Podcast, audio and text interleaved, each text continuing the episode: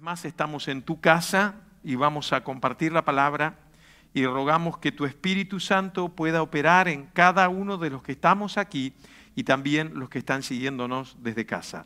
Bendecimos tu palabra en el nombre poderoso de Cristo Jesús. Amén y amén. Muy bien, seguimos con el aposento alto, pero el tema de hoy es, ¿no te enteras? Tal vez no, no dije bien el título, había que haber puesto unos signos de exclamación, ¿no te enteras? Y el Señor nos habla todo el tiempo y nos dice, ¿no te enteras? Y quiero que vayamos al Evangelio de Lucas, a un acontecimiento que sucedió ese mismo domingo de resurrección. Había dos discípulos que iban caminando y en Lucas 24, a partir del versículo 13, vamos a leerlo extensamente, dice así, y aquí Dos de ellos iban el mismo día a una aldea llamada Maús, que estaba a 60 estadios de Jerusalén, unos 11 kilómetros. E iban hablando entre sí de todas aquellas cosas que habían acontecido. Sucedió que mientras hablaban y discutían entre sí, Jesús mismo se acercó y caminaba con ellos, mas los ojos de ellos estaban velados para que no le conociesen. Y les dijo, ¿qué pláticas son estas que tenéis entre vosotros mientras camináis? ¿Y por qué estáis tristes? Respondiendo uno de ellos, que se llamaba Cleofás, le dijo, ¿eres tú el único forastero en Jerusalén que no ha sabido las cosas que en ella han acontecido en estos días? Entonces él le dijo, ¿qué cosas? Y ellos le dijeron, de Jesús Nazareno que fue varón profeta, poderoso en obras y en palabras delante de Dios y de todo el pueblo. Y cómo le entregaron los principales sacerdotes y nuestros gobernantes a sentencia de muerte y le crucificaron. Pero nosotros esperábamos que Él era el que había de redimir Israel. Y ahora, además de todo esto, hoy es ya el tercer día que esto ha acontecido aunque también nos han asombrado unas mujeres de entre nosotros, las que antes del día fueron al sepulcro. Y como no hallaron su cuerpo, vinieron diciendo que también habían visto visión de ángeles, quienes dijeron que él vive. Y fueron algunos de los nuestros al sepulcro y hallaron así, y hallaron así como las mujeres habían dicho, pero él no le vieron. Entonces él les dijo, oh insensatos y tardos de corazón, para creer todo lo que los profetas han dicho. ¿No era necesario que el Cristo padeciera estas cosas y que entrara en su gloria? Y comenzando desde Moisés y siguiendo por todos los profetas, les declaraba en todas las escrituras lo que de él decían. Llegaron a la aldea donde iban y él hizo como que iba más lejos. Mas ellos le obligaron a quedarse diciendo, quédate con nosotros porque se hace tarde y el día ya ha declinado. Entró pues a quedarse con ellos. Y aconteció que estando sentados con ellos a la mesa, tomó el pan y lo bendijo y lo partió y les dio. Entonces les fueron abiertos los ojos y reconocieron, mas él desapareció de su vista. Y se decían el uno a otro, ¿no ardía nuestro corazón en nosotros mientras nos hablaba en el camino y cuando nos abría las escrituras? Y levantándose en la misma hora, volvieron a Jerusalén y hallaron a los once reunidos y a los que estaban con ellos, que decían, ha resucitado el Señor verdaderamente y ha aparecido a Simón. Entonces ellos contaban las cosas que les habían acontecido en el camino y cómo le habían reconocido a partir, al partir el pan.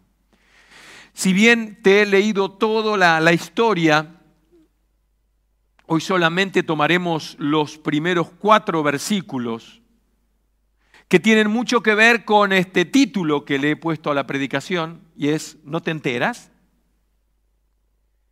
Aquí estaban estos dos, no era del grupo de, bueno, ya era de los once, Judas ya se había ahorcado, se había suicidado. Estos dos no eran del grupo cercano, pero eran de los discípulos, de ese grupo que Jesús trabajó durante su ministerio y vemos cómo sucede aquí, ¿no? Ellos iban hablando, dice, hablaban y discutían entre sí. No tenían paz. Lo que había sucedido el viernes, hoy domingo, digo hoy porque era el momento de la historia, ellos no tenían paz. Estaban caminando, se estaban desplazando, como era el día domingo, muchos no podían desplazarse. Y iban entre sí. Y la situación que habían vivido no les permitía entender, discernir lo que tenía que acontecer en este tiempo. Es más, cuando hacen referencia, dicen, sí, un profeta que sanaba, hacía milagros. Claro, no estaba Pedro ahí, al cual el Espíritu le había revelado quién era Jesús. No estaba Pedro ahí para decirle a estos dos, hey, pero había una desazón, había una tristeza, había una preocupación por los acontecimientos sucedidos que no le permitían ver cuál era la función y el plan de Dios para ese tiempo. Y cualquier similitud con la realidad de este siglo XXI no es pura casualidad. Vieron que a veces ponen en las películas, no, toda similitud con los hechos es pura. No, esto no es casualidad. Los hijos de Dios estamos caminando todo el tiempo y Él camina a nuestro lado. No es Jesús. El miércoles en la primer clase de Conociendo al Espíritu Santo decíamos esto. La única vez en la historia de la humanidad que Dios caminó sobre la tierra y compartió tiempos con el ser humano fueron los tres años de ministerio del Señor Jesús. Ellos no lo entendían, no se daban cuenta, pero era Dios palmando sus manos, Dios sentándose con ellos a compartir el pan, Dios haciendo milagros, caminando sobre las aguas y compartiendo las cosas de Dios sus cosas con ellos cara a cara, cuerpo a cuerpo. Pero nosotros no tenemos ese privilegio, pero Jesús avisó que Él se marchaba, pero que iba a venir un representante de la deidad, Dios mismo, en el Espíritu Santo, para estar cerca nuestro. Y hermanos, fíjate que estamos atacando, perdóname, déjamelo decir así, estamos atacando a la iglesia de todos los rincones y de todos lados para que entendamos cuál es la vivencia y cuál es la experiencia que debemos tener para que nuestra vida viva una, un cambio radical. Y es el Espíritu Santo. No tengas miedo, no nos vamos a pentecostalizar y si nos pentecostalizamos Gloria a Dios. Porque a veces eso pareciera, en el mundo evangélico, pareciera una mala palabra. Se pentecostalizó. En una época era decir, se volvió loco. Perdió la razón. Se olvidó que la palabra dice que, que las cosas hay que hacerlas decentemente y en orden. ¿Y qué tiene que ver? La razón con que el Espíritu Santo se manifieste. Así que Jesús caminando a su lado, si bien sus ojos habían sido vedados para que no entendiesen, algo sucedió porque la reflexión final fue, ¿no ardía nuestro corazón? Yo sé que esta pregunta que te voy a hacer eh, la estoy sacando de contexto porque vendrá en otra predicación cuando avancemos en el tema pero estoy tentado y voy a ceder a la tentación. ¿Cuánto hace que no te arde el corazón? No, pastor, es que el virus y, y la pandemia y el trabajo, me quedé sin trabajo. No, bueno, ahora cuando, ahora no, ahora cuando llegue la declaración de rentas y el ERTE. Hay más de uno que dirá, ¿para qué me ayudaron si ahora me piden ayuda a mí?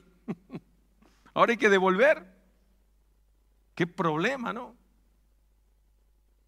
Y sí, ellos decían, ¿y ahora? Iban caminando a Maús y decían, y sí, y ahora cuando no tengamos para comer, ¿quién va a orar para que se multipliquen los panes y los peces? Y ahora cuando venga un enfermo, ¿qué vamos a hacer? ¿Dónde queda la, clínica, el hospital? Así los enviamos. Claro. Y ahora, ¿quién nos va a contar una bonita historia, una parábola antes de ir a dormir? ¿Quién lo va a hacer? Estaban preocupados. Y, la preocupación llegaba a, ese, a esa situación que, ¿sabes que la preocupación nos distrae? Nos distrae. Y yo no sé, te voy a hablar de cuatro cosas eh, hoy y, seguramente que no llegaremos a ver las cuatro cosas, pero algo vamos a ver. Y, y, lo primero que te quiero decir hoy de estos cuatro primeros versículos del 13 al 16, que dice que iban caminando juntos, que se estaban desplazando, que hablaban entre sí de lo que había sucedido, si, si, el, si eran dos clavos, tres clavos, si la corona de espina, todas las cosas estaban hablando y traía, estaban compungidos y discutían entre sí. Es más, se acercó Jesús, allá iban, la gente caminaba y se le acercaba a uno y comenzaban a hablar y demás, ¿no? y, y estaban tan que la situación los distrajo. Mira, cuando me quedo sin trabajo, lo primero que hago es, ¿a quién puedo llamar? ¿No? Tengo un conocido que me puede dar trabajo. Cuando me entero que tengo una enfermedad, ay, ¿cuál será el mejor, el mejor especialista? ¿No? Cuando tengo un problema, pienso en la solución natural. Estoy distraído. Siempre cuento la historia de mi padre espiritual que un día me vio muy preocupado y porque dormía poco y, y, yo le dije, bueno, mira, es que resulta que mi hija, que era un bebé, recién nacida, padre primerizo, le dolía algo y uno salía corriendo al hospital, siempre, a la hora que sea, al hospital.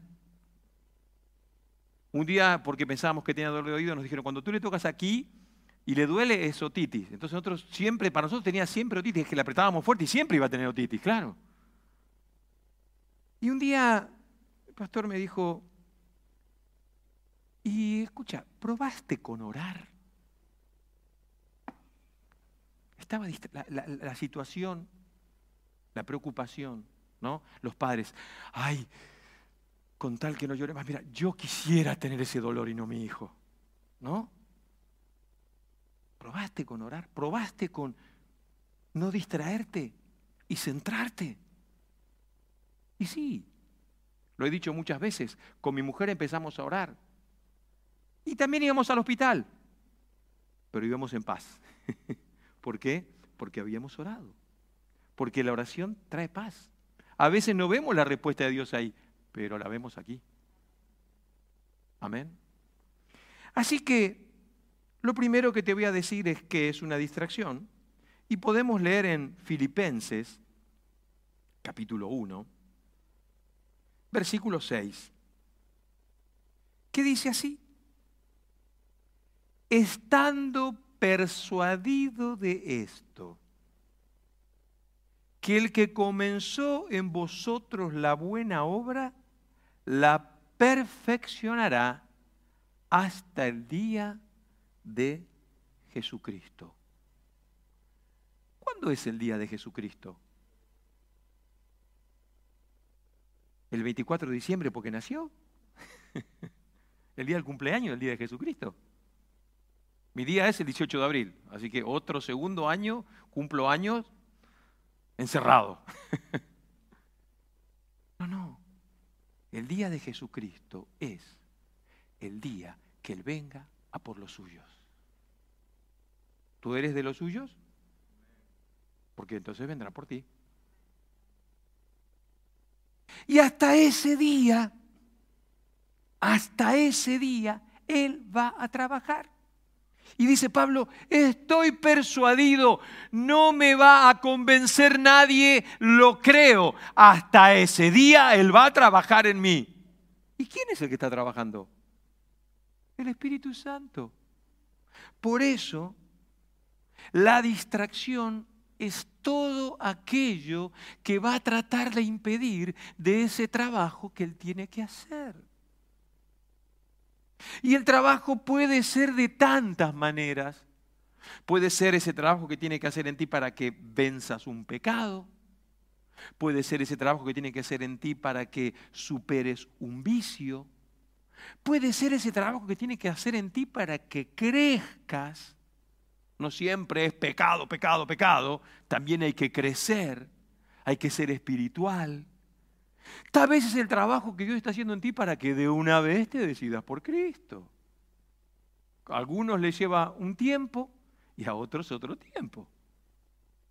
Pero una distracción es algo que impide que uno llegue a su meta.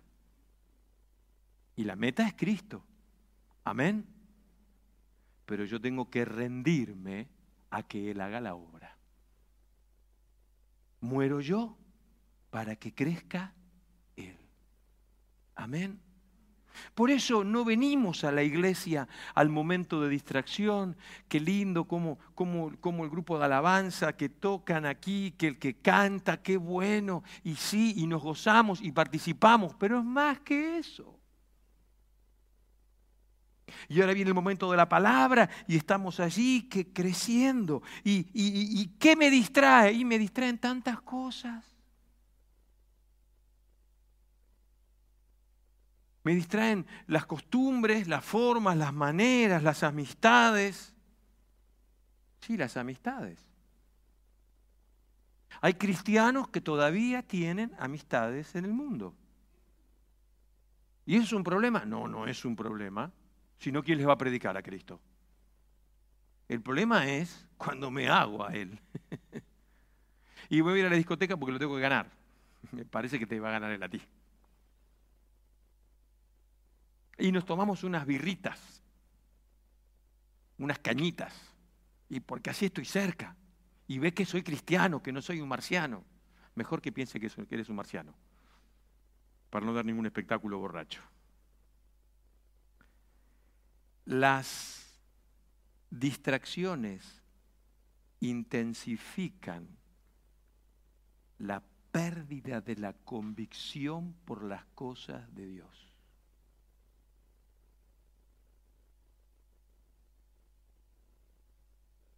¿Voy al culto o me quedo en casa? ¿O voy a tantos cultos, uno que falte? Es que no hay problema con faltar al culto podemos llegar hoy viernes cansados, rendidos y nos quedamos en el sofá, total pongo el Face o el YouTube y ahí está la iglesia. Y no pasa nada. Pero alguna vez toca vencer, ¿no? Alguna vez toca venir con el último aliento. Y créeme, por experiencia personal, las veces que he venido con el último aliento, he tenido un festín he tenido una doble porción de bendición de parte del Señor. Te desafío, haz el esfuerzo. Las distracciones siempre llegan en mi mejor momento.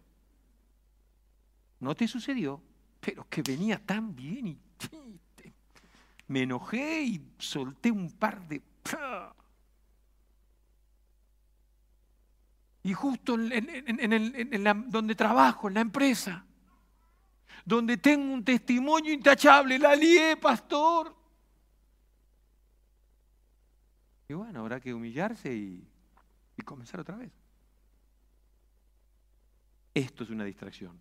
Todo aquello que hace que yo pierda la convicción. Estaban distraídos. Si más adelante dijeron, un, buen profeta. Era esperábamos al Mesías y vino un buen profeta ¿dónde no se enteraron? Es más, dice, murió y hace tres días y, encima unas dijeron que fueron a la tumba y no estaba. qué locura, ¿no? ¿Dónde quedó la razón aquí? ¿Qué problema? Esto es una distracción. Punto dos. ¿Por qué vienen las distracciones? Pues algo nos va a aclarar en Hebreos 12, los dos primeros versículos, que dice así, por tanto, nosotros también, teniendo en derredor nuestro, eh, derredor nuestro tan grande nube de testigos, despojémonos de todo peso y del pecado que nos asedia y corramos con paciencia la carrera que tenemos por delante. Puesto los ojos en Jesús, el autor y consumador de la fe, el cual por gozo puesto delante de él, sufrió la cruz, menospreciando el aprobio, y se sentó a la diestra del trono de Dios. Wow. ¿Por qué vienen las distracciones? Porque desenfoqué la meta. Jesús tenía una meta. Y el diablo que pensaba que lo vencía muerto también tuvo emisarios. Pedro es uno. Apártate de mí, Satanás. La meta está ahí. Las distracciones asedian. Todo eso nos asedia para qué? Para que nos distraigamos del propósito que tiene Dios con sus hijos. No te confundas, no te equivoques. Dios tiene un propósito con cada uno de nosotros. Es así. Es así. Yo tuve una lección en estos días, entendí que todavía no es el tiempo de irme para arriba. Por ahí me encarno la uña y me voy para arriba, pero con el COVID no. Y la verdad que eh, el Señor fue misericordioso en abundancia conmigo. Agradezco, hermanos, vuestras oraciones. He tenido gripes peores, pero dicen que pasé el COVID. Momentos dudé, dije, no se habrán equivocado y tenían que llamar a otro y me llamaron a mí. Porque pobrecita la veía a Cari ahí que ella estaba como podía. Bueno, Simone ni hablemos, David todavía la tenemos en casa. Por ahí me decían, abuelo, no puedo más, ¿no? Y yo decía, bueno, ¿se habrán, se habrán, ¿se habrán equivocado conmigo? ¿Qué pasó? La gracia de Dios. me trajo una convicción. ¿Sabes qué dije? Ah, sí, a por todas. No es el tiempo todavía. No es el tiempo de bajar la guardia. Es el tiempo de ir a por más. Porque cuando el Señor dice, Santiago, terminaste hace... Vamos para arriba. Espero que sea para arriba, ¿no? es así. Yo sé que a veces cuesta hablar de la muerte. Este pastor no tiene sentimientos, no tiene familia. Sí, tengo sentimientos y tengo familia, pero también soy realista. Y no voy a permitir que venga la distracción. Y yo te pido, no dejes que venga la distracción. ¿Por qué? Porque tenemos una gran nube de testigos a nuestro alrededor que están esperando ver un hijo de Dios hecho y derecho. Amén hecho y derecho. Despojémonos de todo, todo aquello que va a hacer que venga las distracciones. Por ejemplo, y R, ¿no? Si tú tienes debilidad con el alcohol, ¿para qué vas a ir a comprar cerveza al Mercadona? ¿Blanco y en cartón? Leche. O en botella, leche. Es así. Si yo sé que voy a pasar por aquí y me va a distraer, pues hermano, rodea toda la calle. Si yo paso por la puerta de este bar o de este negocio o de lo que sea, pues hay que dar toda la vuelta al revés y ya está. ¿Por qué? Porque no tengo que dejar que me distraiga, porque en cuanto me distraigo, en cuanto viene, pierdo el rumbo y no voy a la cruz. Jesús en ningún momento perdió el rumbo, su rumbo, su meta era la cruz.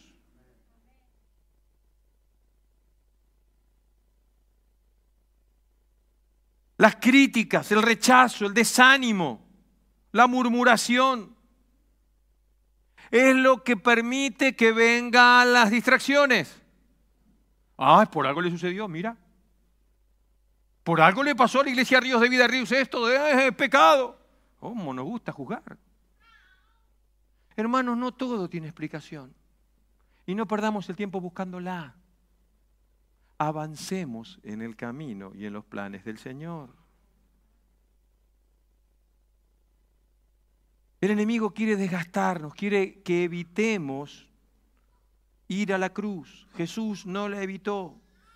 Dice, el cual por el gozo puesto delante de él sufrió la cruz, menospreciando lo propio. No importa todo el daño que reciba, no importa las consecuencias de la cruz, no importa nada. La meta es Cristo. Pasen los músicos, por favor. Nos quedan dos puntos, serán para el domingo.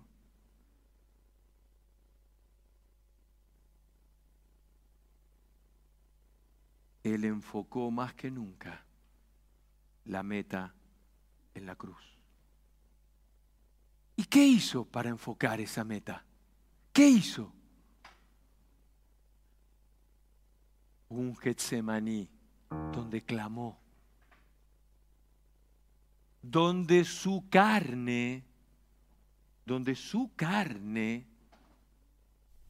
padeció, se agobió porque sudó. ¿Y qué sudó? Sangre. ¿Sabes? Hoy en día hay gente que dice, no, no sé cuándo voy a volver a la iglesia porque el Señor me dijo que ahora no tengo que ir. El Señor. Ese es el Señor que tiene cuernos, te lo dijo. El diablo. Yo cuando, no, es que Dios no me dio, Dios deja. Miren, hoy leía una noticia que quedé flipando, pero una iglesia en Canadá.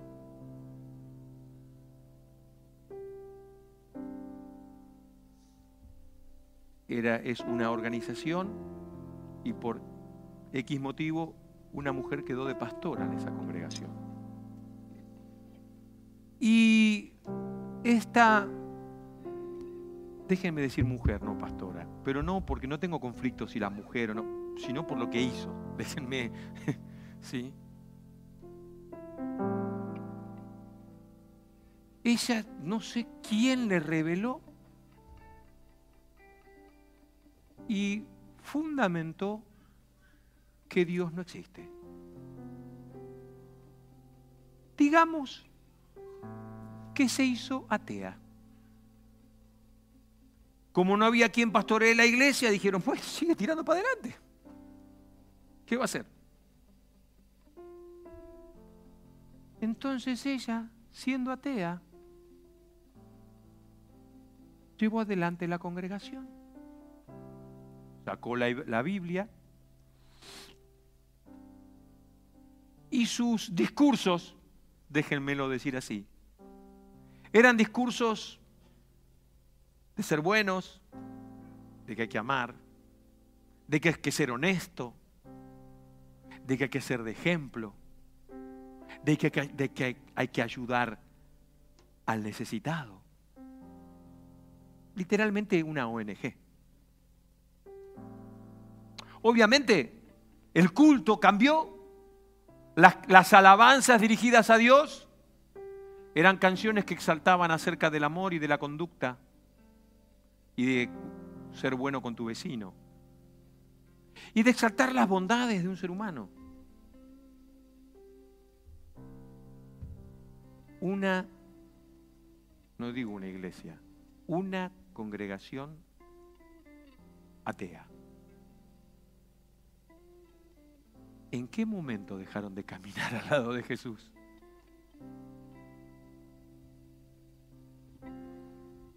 Obviamente, las canciones más bellas eran las que estaban cantando en estos últimos meses, las cuales ella había compuso junto a su tercer marido. A ver, desorden, promiscuidad, distracción, ¿te suena? ¿Qué te distrae, hermano, en este tiempo? Jesús estaba caminando allí. ¿Qué está causando distracciones? Que no llegas a fin de mes. Que algunos quisieran medir 10 centímetros más, otros 20 centímetros menos para no chocarse la cabeza contra... Digo, ¿no? Cambiar el coche. Ay, es que yo tengo una crisis porque yo quería ser astronauta. Ya te dije, yo quería ser bombero o botellero. Las metas no alcanzadas. Hay padres que se quieren realizar en sus hijos. Padres, tenemos que ayudar a nuestros hijos a que estudien, se preparen se capaciten. Sí. Pero que no sea tu hijo el fruto de aquello por lo cual tú te sientes frustrado, frustrada. ¿Me, me, logro hacer entender? Hijos, ah, el pastor dijo, no, el pastor dijo que tenés que estudiar. ¿Eh?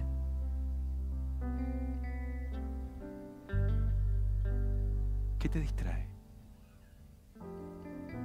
¿Por qué no cierras tus ojos un momento? Aún les digo a los que estamos aquí arriba, todos, esto es para todos nosotros. ¿Qué nos distrae? Pues es el tiempo de centrarnos en Él, de poner nuestros ojos en el autor y consumador de nuestra fe. Puestos los ojos en Jesús, el autor y consumador de la fe.